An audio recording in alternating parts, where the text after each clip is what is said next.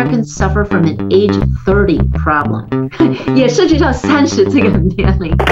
因为你看，在美国，亚裔中国人，我们是美国社会的学历最高、嗯最用功的。我们其实，在公司里，我们没有上到最上面。所以，其实这个 inclusion 这个字对我来说是很有力量的。我觉得有三个不同的培养，第一个就是学术培养，嗯第二个是情商培养，第三个是社交培养。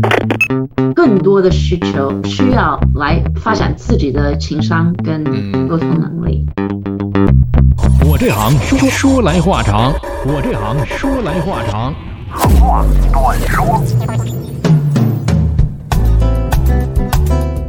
我这行说来话长，今天的我这行呢，我们请到了左边的这位女生，她究竟是谁呢？其实我们结缘已经很久了，是在二零一二年的时候，他有一本书在我们内地来出版发行了。这本书呢就是这个，哎，我手里拿的这个，三十岁前别结婚啊。然后呢又出版了这个。啊，三十岁趁势而为，就是很多包括这个年龄在三十岁，可能大家会觉得它是一个转型期，一个精英猎头写给女性的这个高效规则，从孤独到独立，女人的这么一生，因自由而完整。先做 Miss Right，再找到自己的 Mr. Right，不是只是栖身于这个社会当中，要引领这个社会。Joy 就是这么做到的。嗨，大家好，阿汤你好。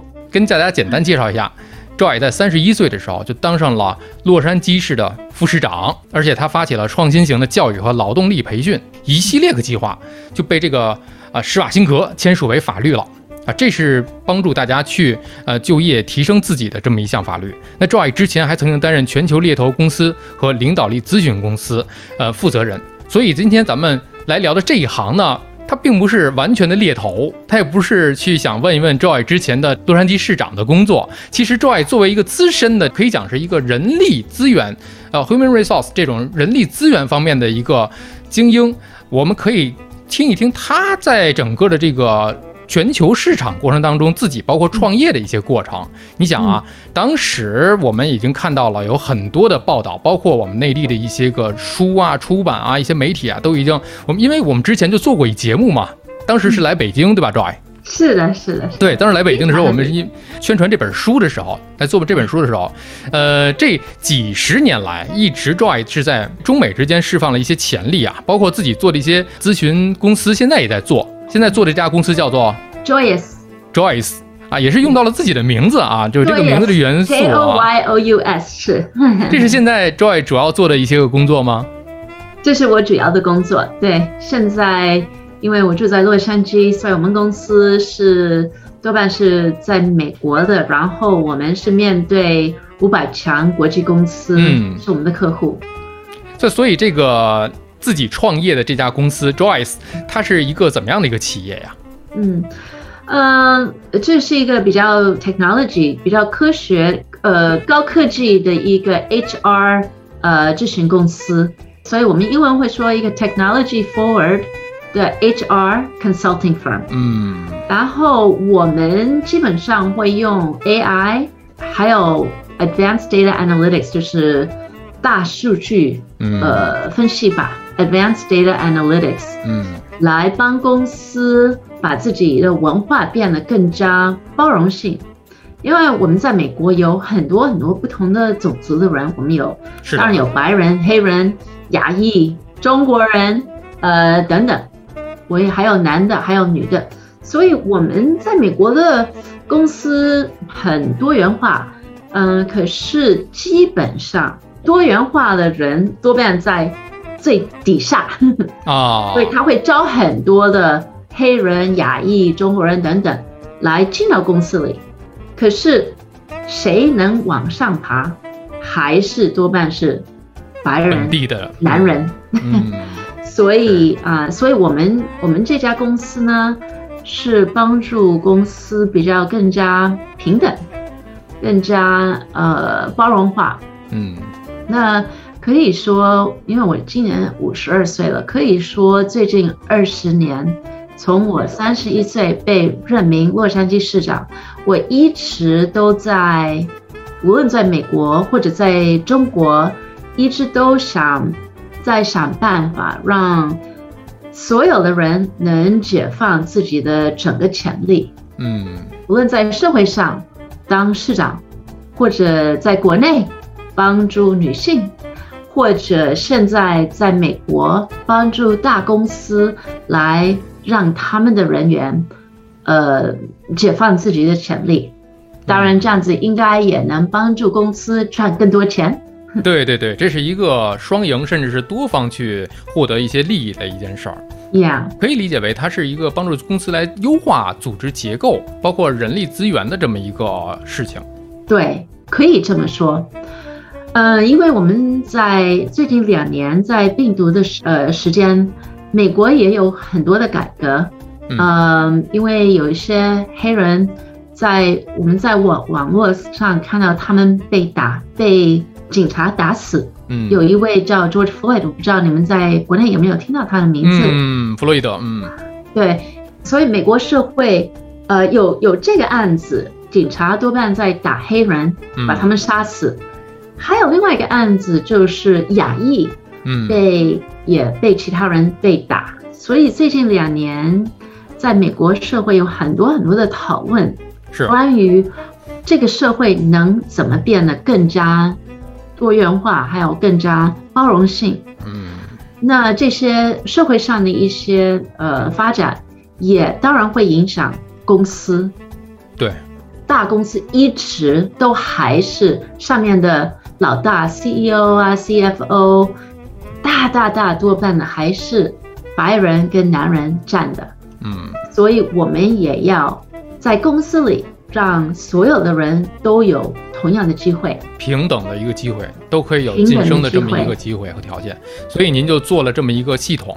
对，我们在美国说 diversity, equity and inclusion。嗯 diversity 是变得更加多元化，equity 是变得更加平等，大家有一样的机会。inclusion 就是我们的公司的原话文化能变得更加包容性。嗯所以像你是中国人，其他人是白人，大家都还能开心的，嗯呃，融合到一起有一个安全感，嗯。能好好的工作。嗯，所以在之前我的了解到您给我的一些个介绍里面，我看到有一个不能说是一个词吧，它应该是一个机制，叫嗯。ONA。O N A 啊，它整个公司的这么一套系统吧，是。嗯。O N A 是一种大数据的科学，Organizational Network Analysis。嗯，所以 organizational 就是组织，network 就是啊、人脉关系。人际网络。啊，嗯，人脉，也就是说通俗来讲人脉。是人脉，嗯，呀人脉，analysis 就是分析啊、分析，嗯，对。所以 O N A 呢是一个二十年以来在 H R 这方面是一个很呃很科学的，大家都很很尊重这个 O N A 的科学。可是 O N A 是一个比较小的一个东西，呃，很多的呃公司的老大他们也许没有听过 O N A，嗯还有包括有一些 HR 的人也没也许没有听过，可是 ONA 呢，它好像是一个 X-ray，一个 X 光，它可以一看就知道一个公司里谁跟谁聊天，哦，谁会保护谁，谁当谁的朋友，哪一些老大会保护他的人哪些老大对人，所以是一个 X 光，这个是一个很有力量的一种功能。因为没有 ONA 的时候，我们只有 organization charts，所以一个公司，你看在公司在纸上，你知道谁是 CEO，然后它下面有几个人，五个人，CFO 等等等。就是它是一个一个树形目录的结构，对对对对对，嗯所以我们只有那种的嗯呃 org chart。可是我们大家都知道，一个公司里它真正的沟通是怎么发生的，不是靠那个 org chart 是吗？嗯，靠着这些看不见的 invisible 的一些啊、需要穿透啊，穿透去看啊，关系。对，所以如果我们要把一个公司变得更加包容化，所以 O N A 就是我们的办法，来用一个 X 光来一看就知道谁是有被包容的。谁没有被包容的？因为你看，在美国，亚裔、中国人，我们是美国社会的学历最高、嗯，最用功的。我们其实，在公司里，我们没有上到最上面。嗯为什么呢？因为在大部分的公司，我们就在外面，我们没有穿到公司的人脉的圈子里，他们招我们来在公司里工作，我们是他们学历最高的、最用功的小人物。可是他们其实大部分的公司没有让亚裔，包括中国人进到他们的圈子里。所以我们用 ONA 就可以发现这些，然后我们可以优化。这是 ON 对于我们普通的这些个，相对于这个比较踏实工作的、认真付出的，还有一些个能力的人的一些帮助。那 ONA 相对于另外一端的企业来讲，它能帮企业做些什么呀？他们多半是帮助企业来分析，在公司里谁到底有影响力，嗯，谁没有影响力。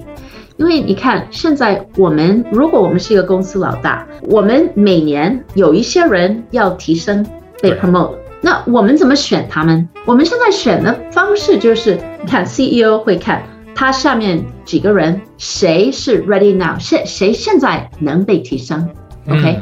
然后那些老板们会看他们下面现在我们应该提升谁，所以每一个 level。他就会想哦，我现在要提升谁？可是这个是怎么选的？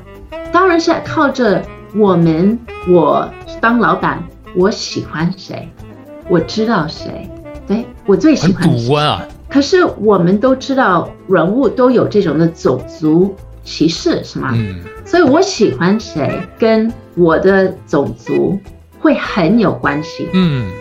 所以如果现在。百分之九十的老板们都是白人，那他们自然的都会选像他们一样的人。这个不是一个白人的毛病，这个是一个人类的毛病。我们都喜欢跟我们有相关的人，嗯，对，我们都是这样子。所以这个不是白人的问题，也不是一个男人的问题。我们在某一个社会，因为我学了很多很多的心理学，还有社会学。你问社会学家，很多的社会学其实是分析到我们人会喜欢谁。如果有很多人在一个地方，他们就会自然的分到小组，自己去分类自己去分小组。然后这些小组是怎么分的？是你跟谁有什么相关的？然后第一，嗯，对，共同的性。然后第一，种族歧视是嗯最大的一个一个影响。第二是男跟男跟女跟女在一起，是吗？嗯。所以我们把这些社会学学到的事情，我们放在公司里，我们就会发现，如果现在公司百分之九十的老大是白人，那他们自然的会继续选其他的白人。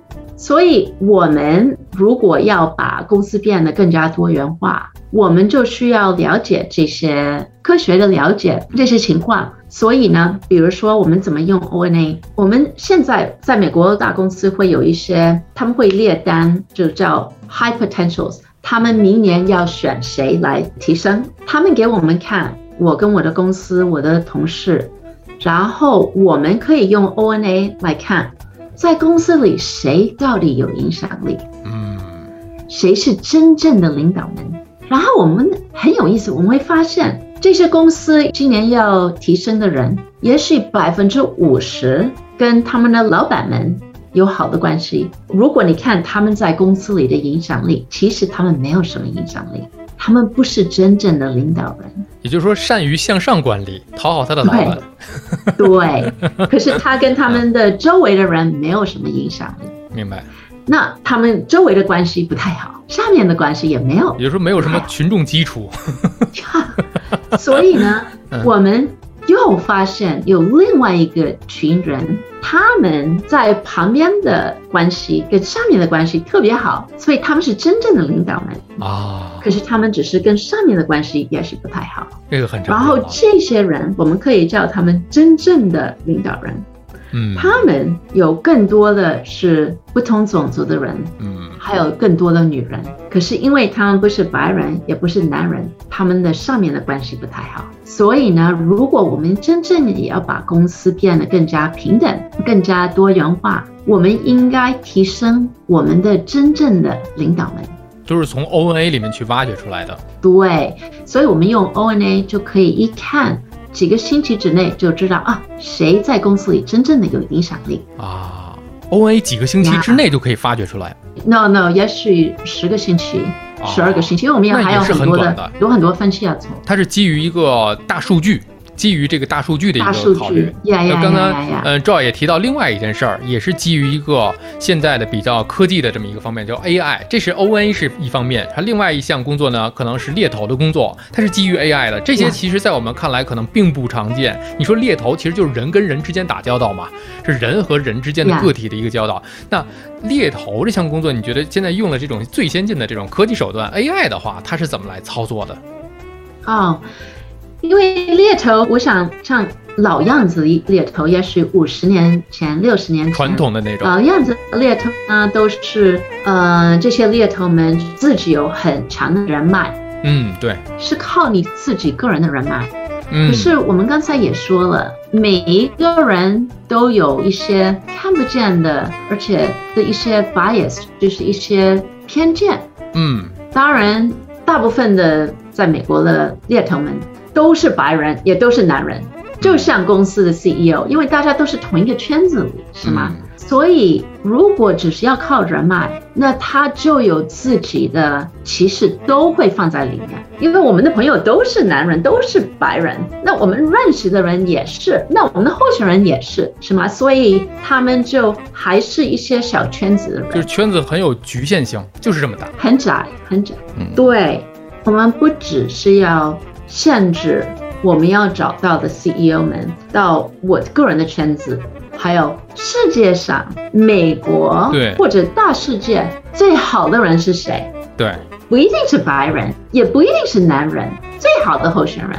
我们你看，公司要给我们很多钱来找最好的候选人，嗯不只是最好的白人跟男人，是吧？嗯，所以我们要看得很远，所以涉及到我一个人不可能知道世界所有的最好是的，那我要我要用高科技的方式，我们要用 AI。那 AI 呢？因为我们现在国际我们有一些呃软件，比如说 LinkedIn，还有一些像网络的一些地方，我们可以找候选人。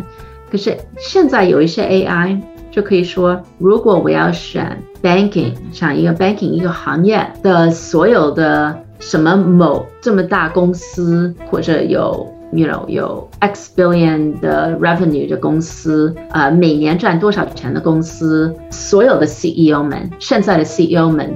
所有的 COO 们，我们就可以用 AI 来找到，然后我们可以变得越来越少。我们可以说哪一些人呃有一些国际的经验，哪一些人会说法文，因为我们要进到法国，或者我们有任何的其他的一些需求，我们现在就可以用 AI 来找到这些候选人，所以不需要只靠着我自己的人脉。嗯，即使我自己的人脉都是没有关系，跟我自己的人脉就没有关了刚才那个圈子已经扩大了。呀。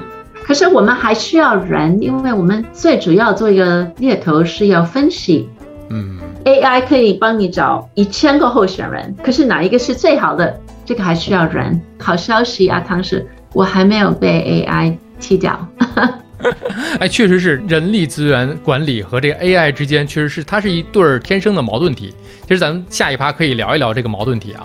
其实我嗯看了很多在之前 Joy 的这些演讲的视频，就刚才 Joy 也提到了，包括这个种族之间，包括白人、黑人、黄种人、亚裔，就所有所有的这些提到的说亚裔的美国人的天花板叫玻璃天花板，它是是是个什么，以及它为什么会存在这个科学脑。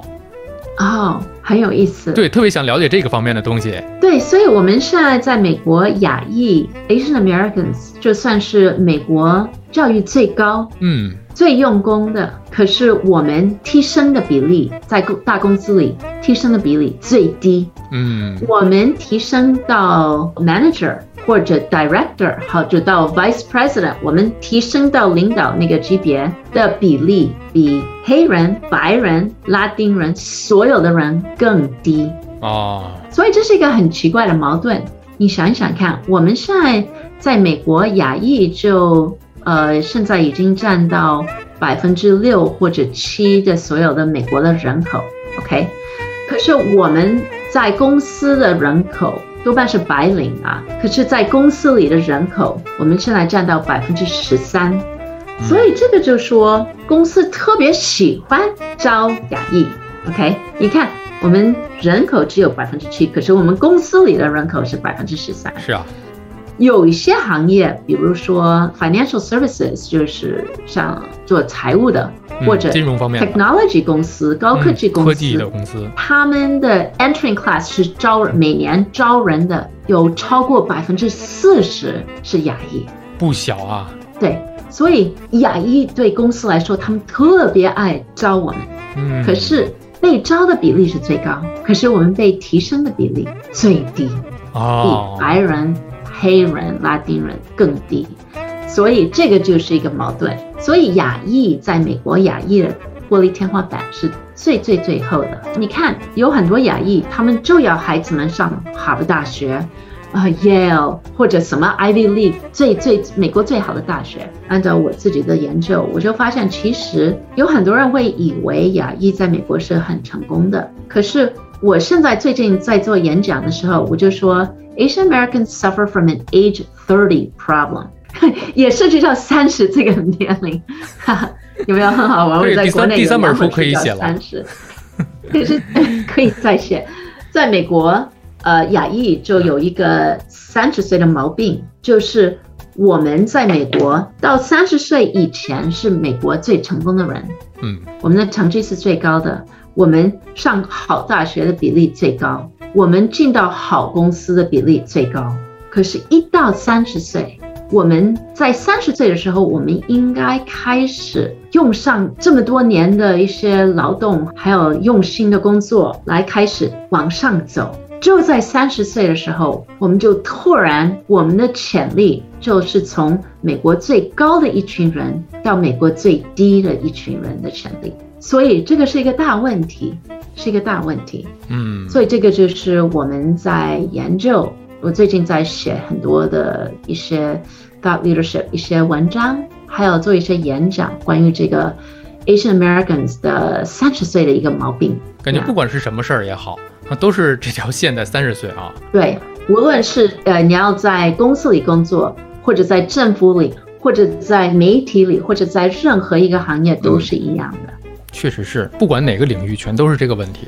对，这个是一个，因为这个是一个社会的问题。Asian American 就是之前我们看到了 Joy 提到的这些问题啊，那现在也依然面临的这些，比如说中国的年轻人到了美国之后，他在不管是美国还是其他的一些国际化的公司当中，现状还是这样，就是现在一直这个状态都没有改变。是，一直都是这样。问题是这样子，因为美国的公司跟中国的公司有点不一样。中国的公司或者中国的社会，OK，社会学家会说，中国还有一些大部分的亚裔的国家是 high power distance 嗯，的社会，美国跟大部分的西方的社会是 low power distance。嗯这个意思就是人跟人之间的关系，呃，也许是孔子影响或者什么原因，大部分的亚裔的社会有很多的不同的级别的人，对。然后也许这个是从很传统几千年以来，然后社会就是这样子，然后为了保持不乱或者什么，他大家就比较习惯是这样子。可是，在美国社会是一个 low power distance，所以人跟人之间的一些呃权力的距离比较低。大部分的人因为是一个民族是吗？也是，所以大部分的人就不接受一些权利，谁比我高的一些权利，嗯大家不接受，所以大家就争取我要平等。公司也不一样，在中国的公司，公司会比较整齐，谁是老大，他下命令，OK，他大家就听他们的老板严格的等。级制度。对对对，有等级，都是很严格。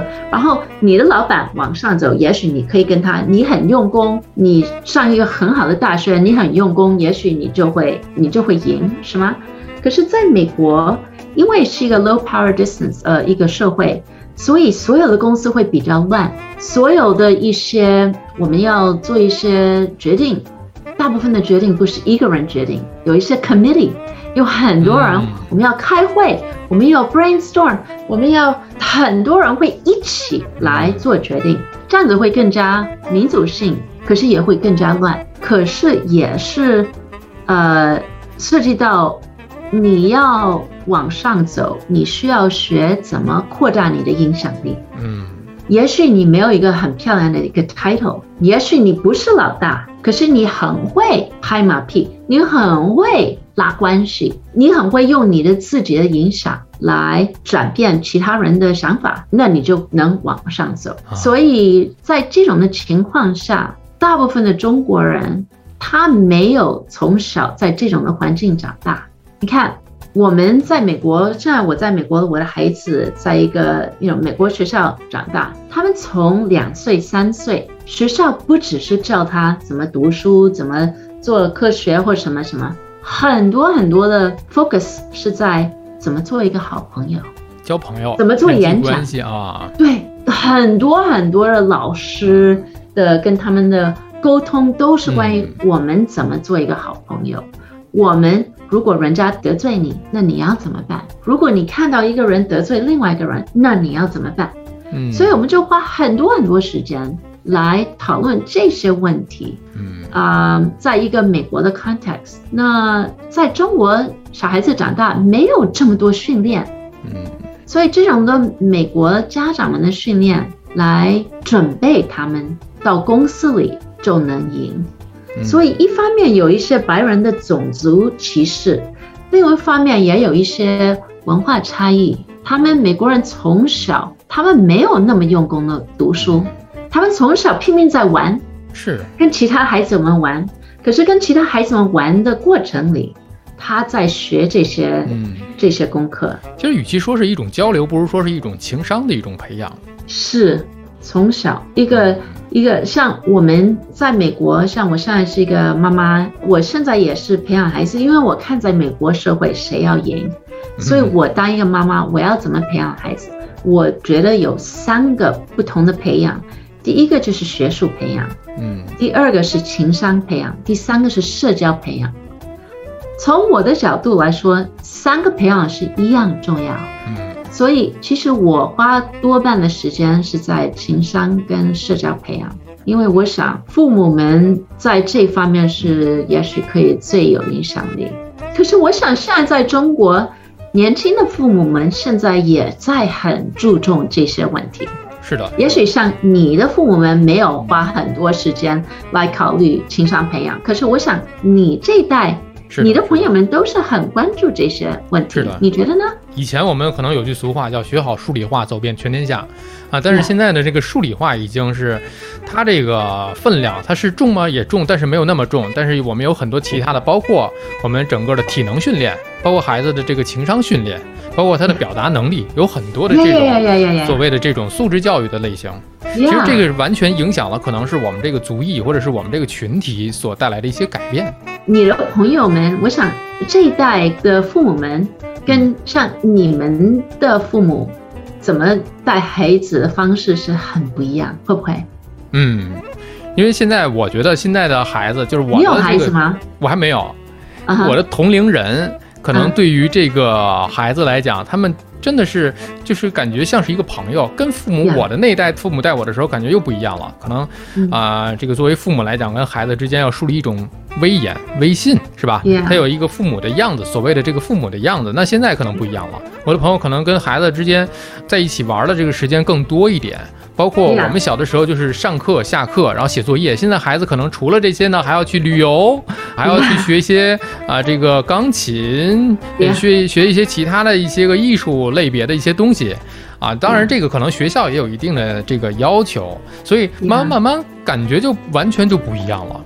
，Yeah，我们那阵儿就像是呃奥数培训班，都是围绕这些个文化课来考试的这些内容。Yeah，对吧？父母也很少带你去说我们去旅个游，当时条件可能也不允许。就现在逐步社会的一种改善，可能大家更多的这种跟两代人之间的交流，甚至是三代人代际之间的这种交流，它更扁平化了。也就刚才我们就跟公司结构一样，可能以前我们看到公司等级森严，那现在呢可能是更加扁平化了，在代际之间交流更多了，是，这是我最大的一个感受。就是这样子，就就是这样子。嗯老化的公司会比较一一个一个很啊很严格的，嗯这也是美国的过程。像一九五零年、一九六零年的公司也是很很严格的的，你要一个一个一个级别。嗯现在我不知道，也许是高科技或者什么变化，嗯我想所有的公司会变得更加平等。可是这样子也会涉及到我们有更多的需求，需要来发展自己的情商跟嗯沟通能力。是的。那所以，呃，这是我们这个情商的一个提高。就刚才说到，就是、嗯我看到您的这个演讲里面还要帮助一些女性群体嘛，就是一些女性群体在职场当中的一些问题。嗯，这是以前的，对。现在我在美国多半是所有的人，所以无论是亚裔人、黑人、女人、男人，因为你看这个包容性，我们嗯，其实有一些白人男人，他们也会感到我没有被包容，我没有被，所以所以其实这个 inclusion 这个字对我来说是很有力量的。因为我们需要 inclusion inclusion 中文怎么会你会怎么翻译它？包容嘛包容嗯包容。其实我们大家，如果我们要在一个公司感觉快乐，其我们要最用功的、最快乐的嗯，长期留在公司里，嗯。我们不需要感到我们在这个公司里能成长，我们能成功，嗯。还有我们有被包容，是吗？如果你没有被包容，你会感觉孤独，对对对，而且你不会有这种的一些动性来说我要、我要在这个公司里发展。嗯。所以这个包容性是一个很重要的东西，嗯，这个跟多元化 diversity 有一点不一样，嗯。是吗？所以我们这个我们也需要 diversity，我们也需要 diversity，就是说我们在每一个级别都有平等的机会。嗯 right？我们也要亚裔升级到最上面，这个就是 diversity。嗯，可是我们怎么能得到 diversity 呢？我觉得包容性 inclusion 特别特别重要。如果我们没有包容他们在，他们是小工蜂，我们没有包容他们，他们就没有办法升级到 manager。嗯然后也没有办法往上走。所以，我们如果要多元化，在上面有多元化 diversity，我们在上面在每一级别都需要 inclusion 包容性。